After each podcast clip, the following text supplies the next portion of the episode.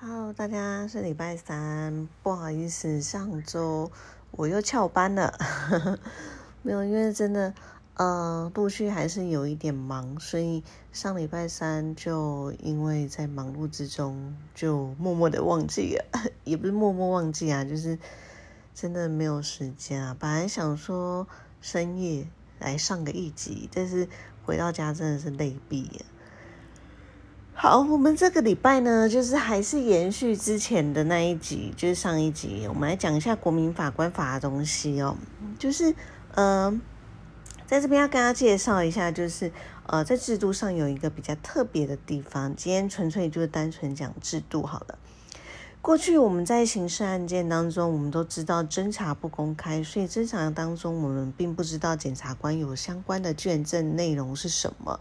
所以通常来讲，我自己都会跟当事人讲说，如果你真的要请律师，最好是案子一开始的时候你就请。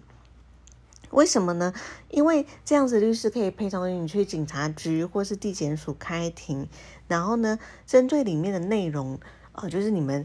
法检察官问你的什么，或警察问了你什么，你答了什么，我们可以做一个像速记员的动作，我们赶快把它记录下来。那看你会不会有什么地方讲错了，那我们事后用诉状来帮你澄清，或者是说有什么地方讲遗漏了，或是有什么要证据要提供等等，我们都是事后用诉状的方式来帮你补充。那在这个阶段来讲的话，我们没有办法阅卷，所以我们只能尽量做一个像是防御、防守的动作哦。然后呢，通常我也都会跟当事人讲说，如果说这个阶段我们可以守下来的话，当然你之后就不会被起诉，或者是你顶多就是缓起诉这样子，或甚至是可以拿到不起诉。这是我们在侦查当中阶段我们会比较希望可以做的事情。那通常我也会跟当事人讲说，当案子进入到法院去审理的时候呢，那我们就可以去阅卷了。因为呢，呃，法官看到什么东西，我们可以去把它阅出来，那也会知道说，在这个侦查阶段的时候，检察官他到底调查了哪些资料、哪些证据这样子。可是呢？嗯，在国民法官法的制度下，因为其实我们上次应该有讲到，国民法官法它其实是针对一些比较特别，像是哦，我们简单来说是一些重罪好了，它才会适用国民法官法嘛。那在这些案子里面的审理当中呢，其实检察官如果他起诉了以后，进入到法院，他就没有做到把他原本的卷这些东西移给法院的这个动作喽。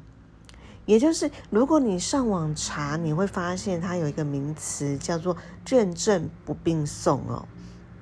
那，嗯，以前法律系时候，我们应该就会读到起诉状一本这个概念哈。啊，起诉状一本一本其实是那个日文，就是一一本一本。一本的概念应该是一本哦，有很久没有念日文了。对，一本就是一本，就是它是一个单位词啦，其实就是这样子。那因为呃日文其实汉字嘛，就是直接翻成中文就是起诉状一本。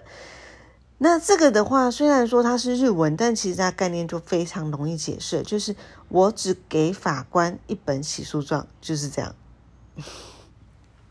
所以，当案件起诉的时候呢，其实检察官他就真的只会拿，呃，法院法院法官他就真的只会拿到起诉状而已。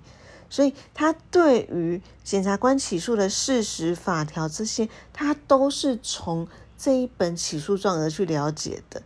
而并并不是像我们现在来讲，就是啊，起诉了以后，法院这边就会收到这个案子的相关的。呃，卷啊，还有他里的证物啊，等等，所以在开庭之前，他就可以先了解整个案子的状况了，就没有哦。那你就会想说，那怎么样？呃，怎么讲？就是呃，法官甚至是这个国民法官，他要怎么样去了解这些东西？所以呢，这个东西就会变成是在真的开庭的时候呢，检察官他要来做一个。呃，我们所谓的卷证开示的动作，所以他在法院审理当中的时候，他就会真正的提出这相关的一些卷里面的内容啊、证据啊，然后来做检说。这样做的好处呢，其实就是在避免说，在案件审理之前，哦，法官或是国民法官，他就先有一些些初步的新政的想法，哦，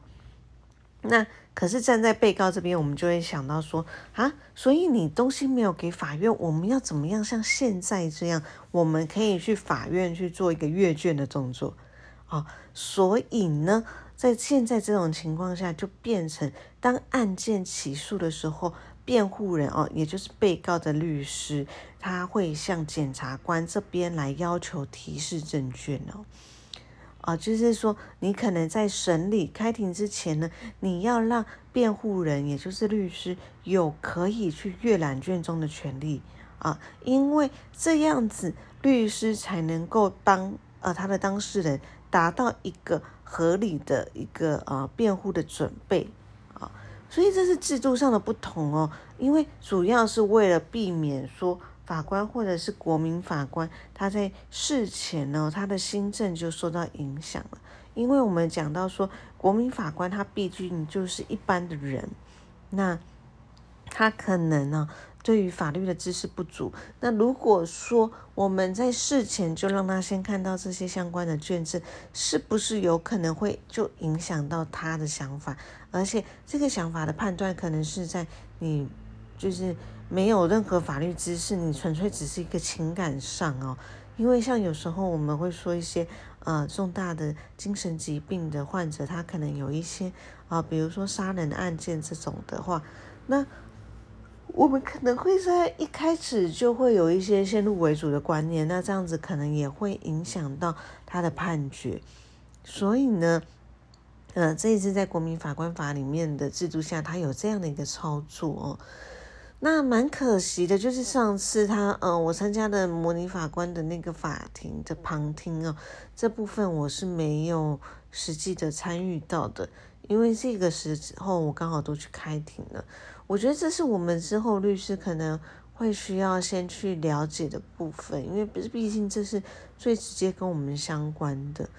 那如果说之后有机会，我觉得我应该还是会想要去再去听听看呢，因为毕竟就像我之前讲的，其实刑事案件一直在我们的呃案件的怎么讲，我们处理的案件当中，其实它还是很多的啦。对，那当然呢，我其实也不太喜欢接这种重大案件啊，呃，因为有时候压力其实真的蛮大的，但是有时候不得不啦，所以我觉得还是有了解必要性哦。那因为其实国民法官法的施行到现在还会有一小段距离，所以其实或许或陆续都还是会有一些变动啊，或者是说有什么方式可以做得更好，这都有可能改变的。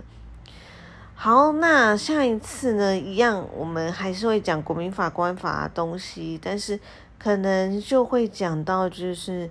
呃，因为毕竟实际审理这一部分，我那时候都没有听到嘛，所以下一次我们可能就会直接讲到评议的部分哦。哦，评议的部分其实，